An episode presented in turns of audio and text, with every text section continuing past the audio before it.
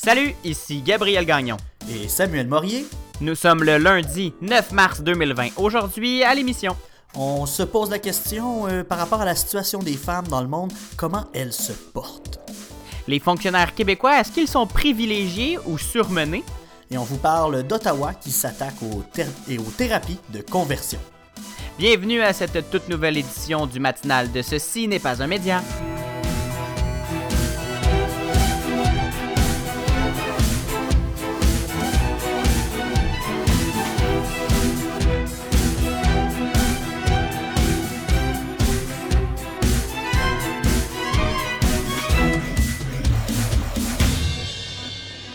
Bonjour Samuel, bon lundi. Allô Gabriel, comment ça va? Ça va très bien toi? Ça va très très bien. La relâche est terminée, euh, Gabriel. Oui. Euh, mais hein, la relâche, euh, c'est chose du passé. On l'a pas, j'ai pas eu de vacances cette semaine. Ouais, non, moi non plus. C'est ça qui arrive, hein? Pas de. Sur le marché du travail, on n'a plus de relâche ou avant d'avoir des, enfants, du moins. Mais on n'est pas rendu là, ça a l'air. Ben non. Ben là, moi, je voyais tous mes collègues partir en vacances. J'étais tout seul au bureau. C'était un peu jaloux. Ouais, ben ouais. Écoute, ils étaient tous en voyage. oui, c'est ça qui arrive. Hein? Tout le monde s'en va en vacances, en voyage. Euh, mes collègues aussi sont en Floride ou euh, à Ottawa ou à d'autres places bizarres de même. Ah oui, Ottawa, c'est bien, bien bizarre. oui, c'est ça, ça a l'air, c'est ce qu'on dit. ouais, on, m'a dit ça aussi. Mais non, c'est pas vrai, Ottawa, c'est une ville. Euh, c'est beau. C'est beau, Ottawa. Oui. Non, mais la, partie avec le Parlement, c'est très, très joli. Le marché bail, c'est sympathique. Mon Dieu, tu devrais te recycler en guide, guide de voyage euh, canadien. Ouais, je vais euh, lâcher mon bac puis je vais aller étudier en tourisme. Oui, tu devrais. Ah, tu, pourrais demander à mon frère, il a fait le bac euh, en récréologie, culture et tourisme, si je me ah, souviens bien. Ben, ma soeur aussi. Bon! Mon Dieu, on va les présenter? Ben, ben. Je... On peut bien. Ils vont donner ben, ben chumé chumé. C'est tout. aïe, aïe, aïe, ok. Hey, trêve, de plaisanterie, Samuel.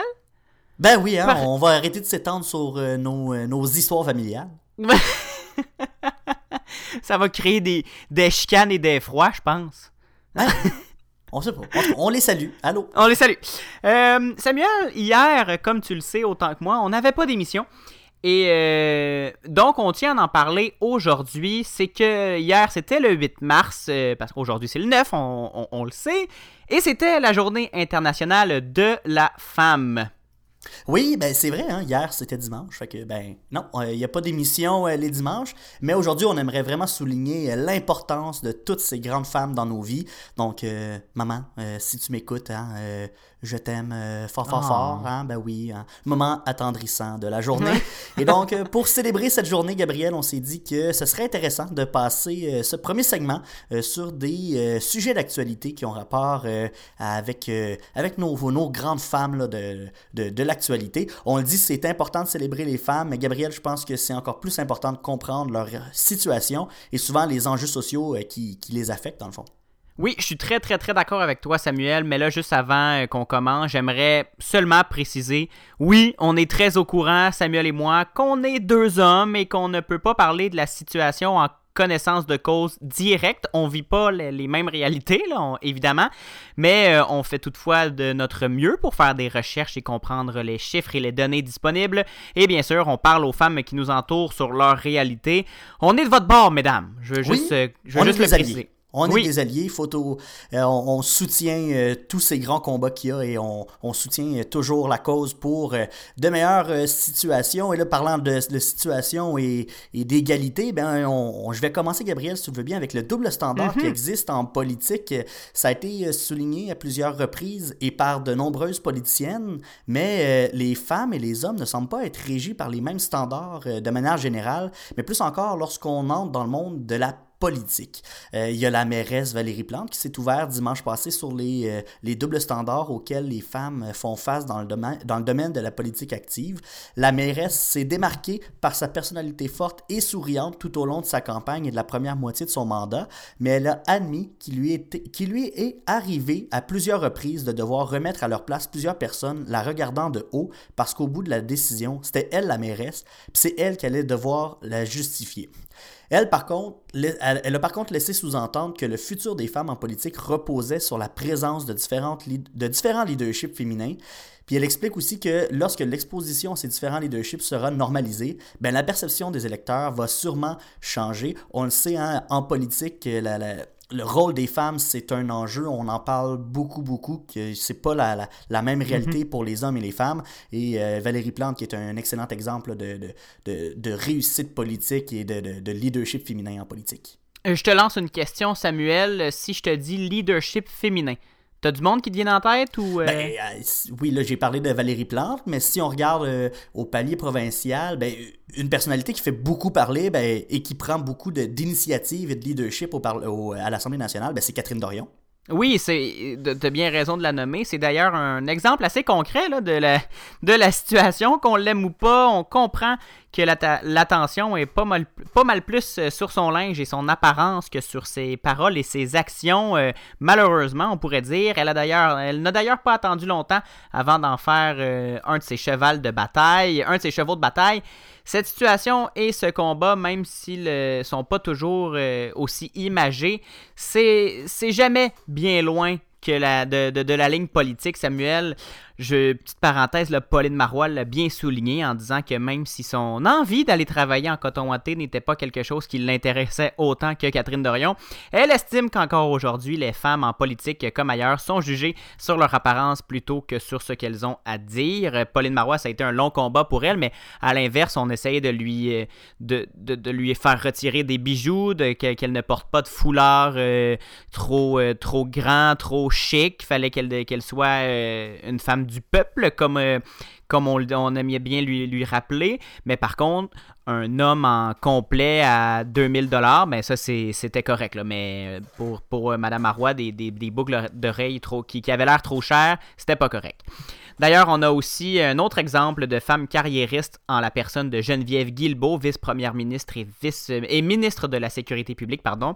Elle a couché en janvier et elle est maintenant de retour en poste, Madame Guilbeault. Certains lui reprochent évidemment de revenir trop vite au travail. Hein. On s'en sort pas de ce genre de critiques-là, de ne pas se soucier de ses enfants, etc des reproches qu'on ne ferait jamais à un vice-premier ministre ou un ministre haut placé, même si on avance sans arrêt. C'est un combat féroce que les femmes mènent, et bien qu'on ne pourra jamais vraiment se mettre à leur place en politique, surtout, on admire la force de ces femmes qui n'ont pas peur d'aller de l'avant malgré l'adversité, surtout de se braquer 10 euh, caméras de journalistes euh, devant leur face et de dire exactement ce qu'elles pensent en tant que politiciennes. Ça, ça a toujours été un gros enjeu en politique, les, les, femmes qui, qui ont des enfants pendant qu'ils sont en poste, il y a toujours eu une espèce de, stigma autour de ça, puis on les a toujours un peu euh, euh, ça a toujours été une cible de certaines attaques, et, etc. Mais on le voit bien avec Geneviève Guilbeault qui, qui est capable d'assurer son poste. Elle a un poste important là, dans, dans, le cabinet de M. Legault. Elle est vice-première mhm. ministre, ministre de la Sécurité publique. Elle est maman.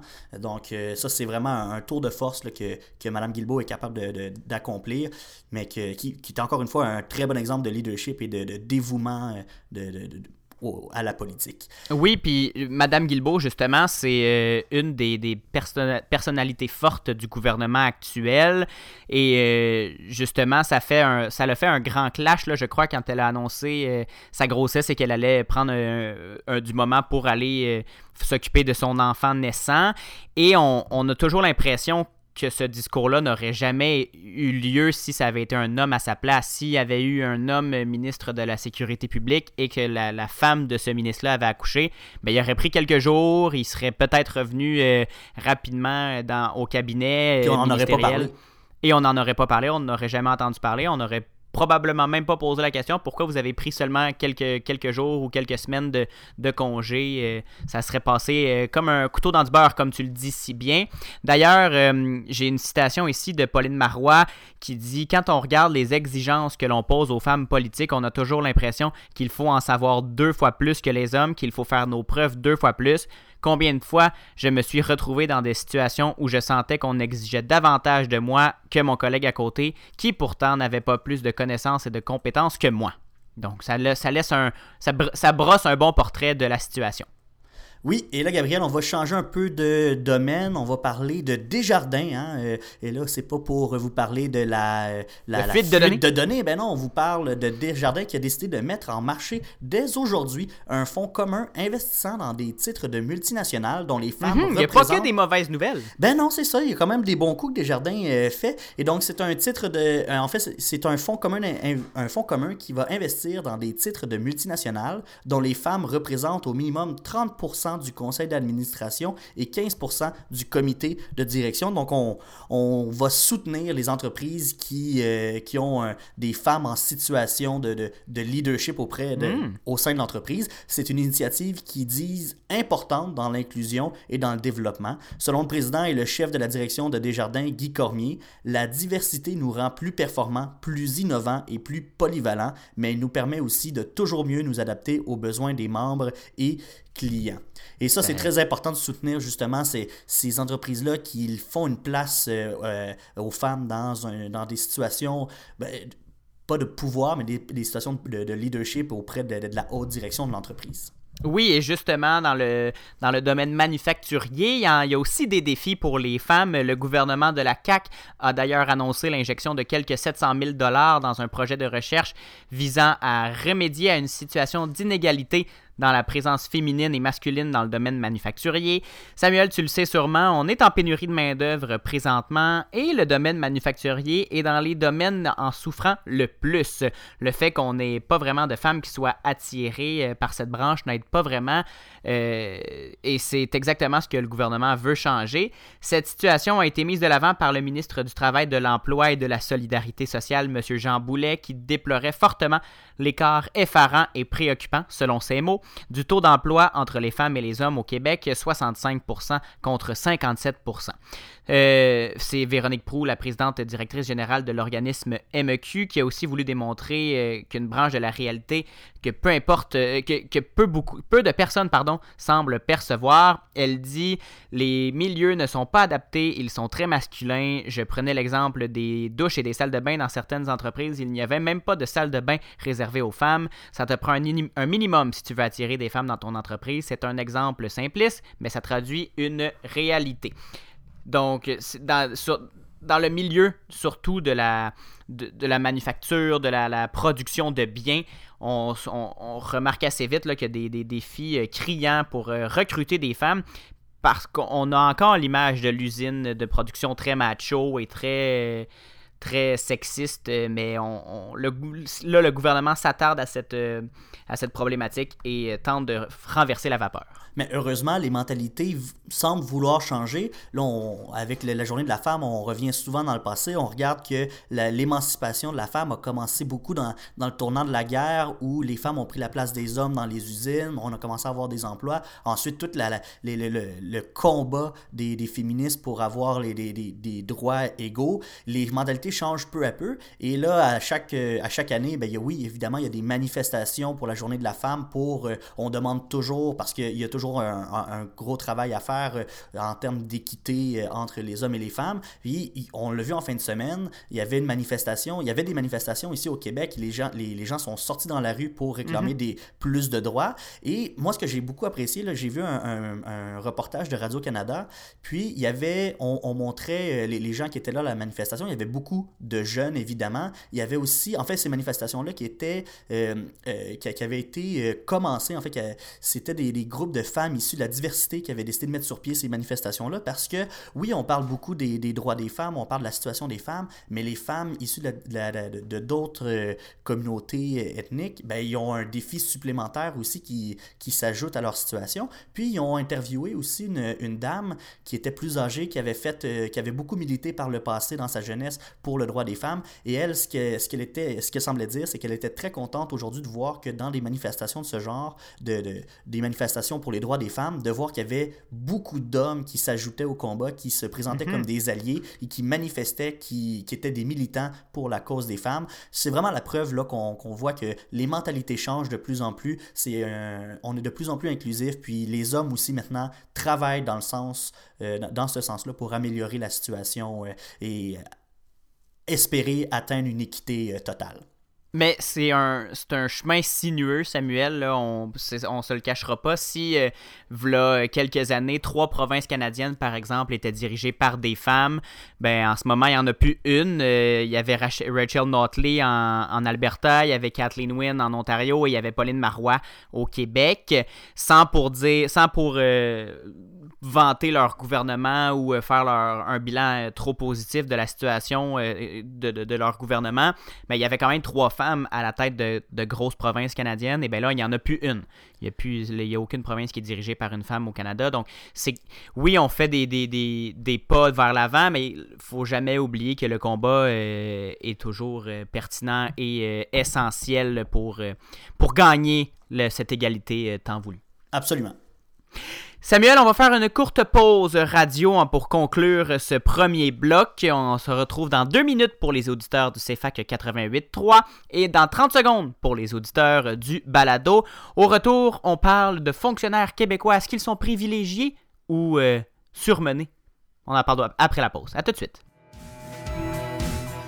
Vous écoutez le matinal de Ceci n'est pas un média. En ondes du lundi au jeudi dès 7h en balado et de 9h au CFAC 88.3 FM à Sherbrooke. Abonnez-vous au balado sur Apple Podcast, Spotify, Google Podcast et sur la plateforme Anchor pour ne rien manquer. On se rejoint aussi sur Facebook au facebook.com CNPUM et sur Instagram CNPUM baramba balado.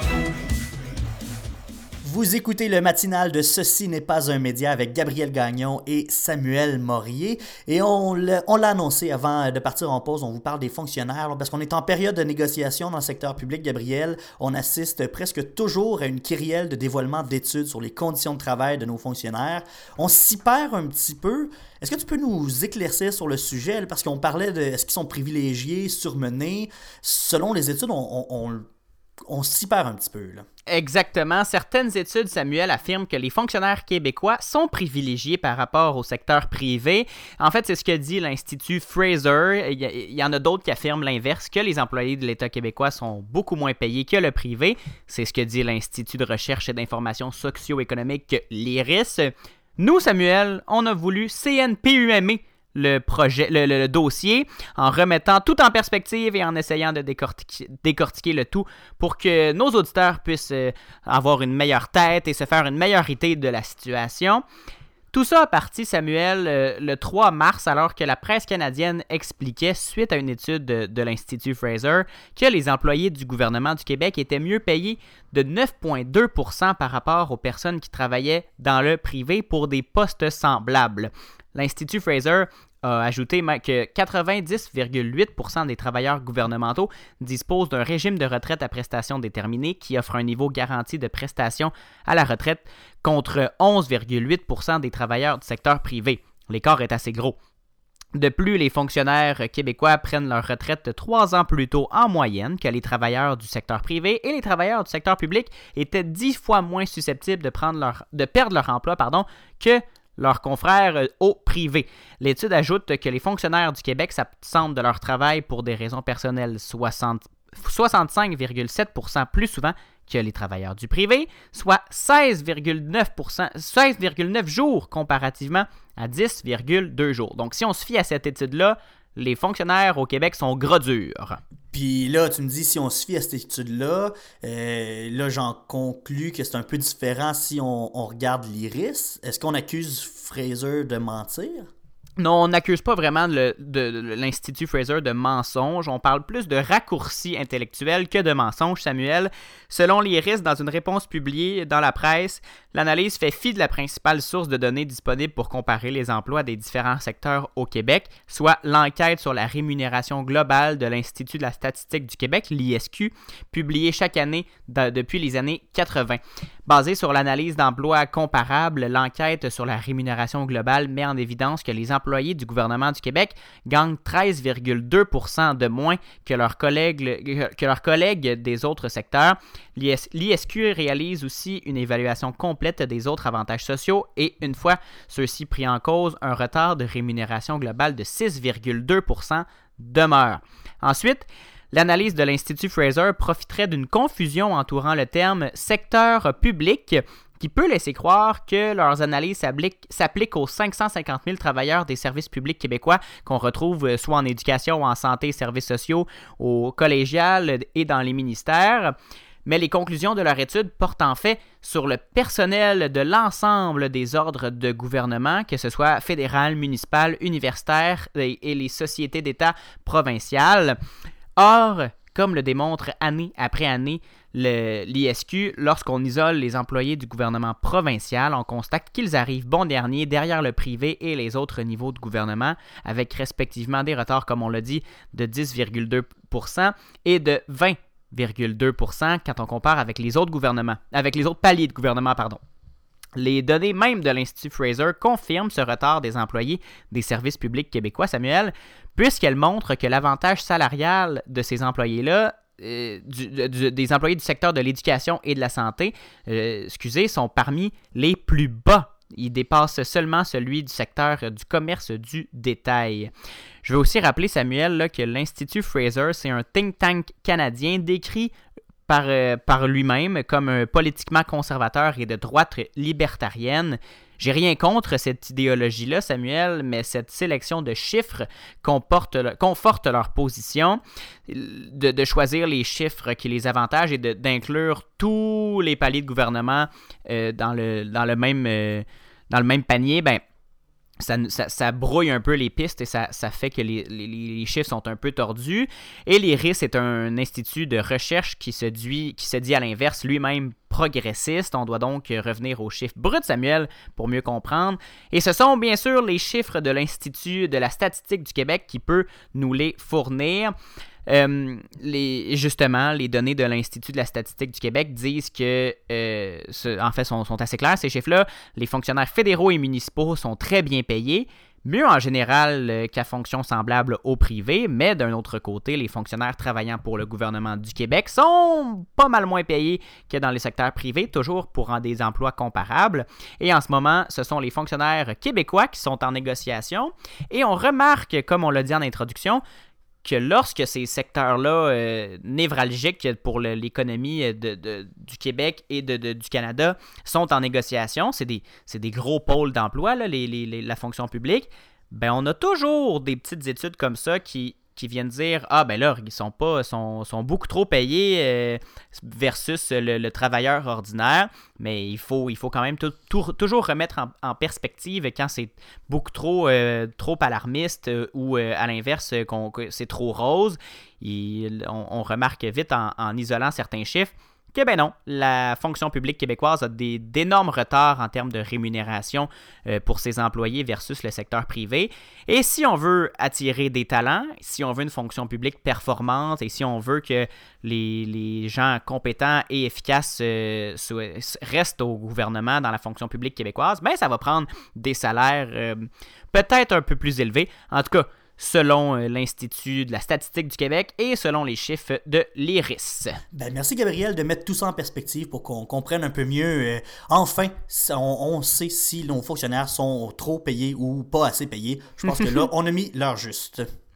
Samuel, on change complètement de sujet, on s'en va dans un dossier euh, pas mal plus sombre de, de l'actualité et de la société canadienne, c'est le gouvernement du Canada qui s'attaque aux thérapies de conversion des homosexuels. Ouais, ben, oui, c'est un sujet sombre, mais il y a de la lumière au bout parce que mhm. euh, le gouvernement libéral de Justin Trudeau devrait déposer un projet de loi aujourd'hui pour modifier le code criminel et rendre illégal les thérapies de conversion, en fait, euh, surtout chez euh, les enfants. Et là, Gabriel, on va commencer tout de suite. C'est quoi une, une thérapie de conversion? En fait, ce qu'on dit thérapie de conversion ou thérapie de réorientation sexuelle, ce sont des interventions psychologiques ou spirituelles censées changer l'orientation sexuelle ou l'identité de genre d'une personne, que ce soit par le biais d'une thérapie par la parole, de médicaments ou même une combinaison des deux. Donc c'est ce qu'on voit là, souvent. Là, euh, on en fait souvent dans des films ou dans des séries, là,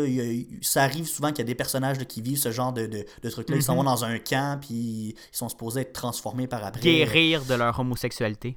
Exactement, on dit guérir de, l'homosexualité comme si c'était une maladie. Et donc, pendant la dernière campagne électorale, les libéraux avaient promis de s'attaquer à cette pratique dangereuse et désapprouvée euh, scientifiquement. On avait surtout euh, ciblé les mineurs, mais on a eu la confirmation que certaines mesures du projet de loi qui s'appliqueront aussi aux euh, adultes.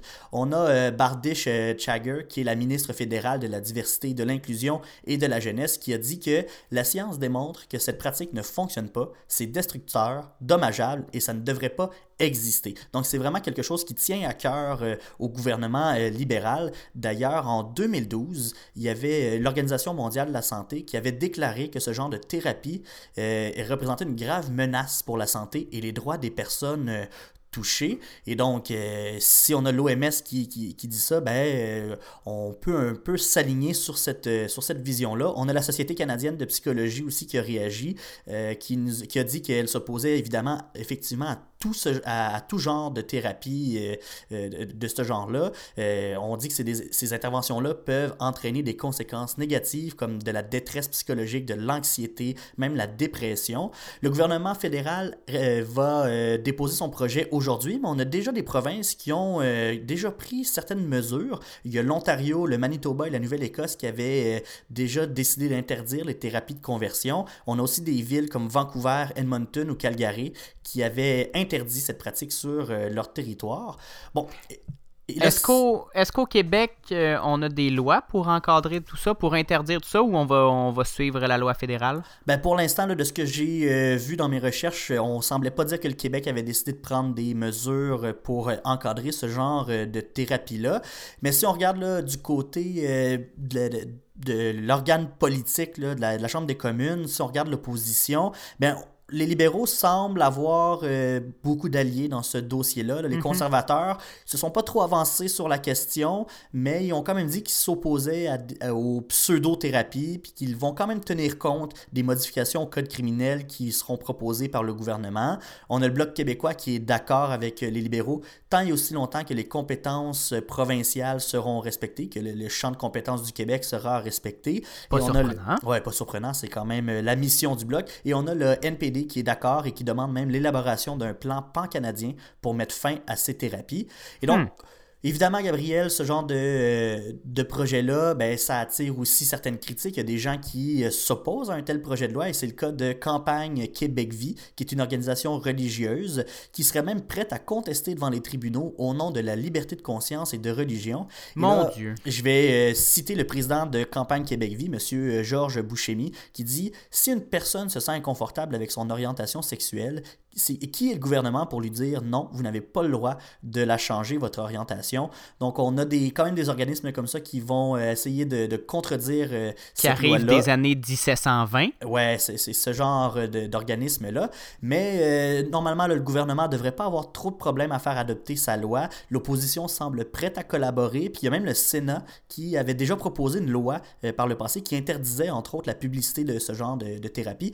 Donc, oui, c'est un, un dossier qui sombre, les, les, thérapies de conversion euh, d'orientation sexuelle, mais il y a de la lumière au bout du tunnel. Le gouvernement fédéral en a fait une priorité pour son mandat et on va avoir un projet de loi qui sera déposé au courant de la journée.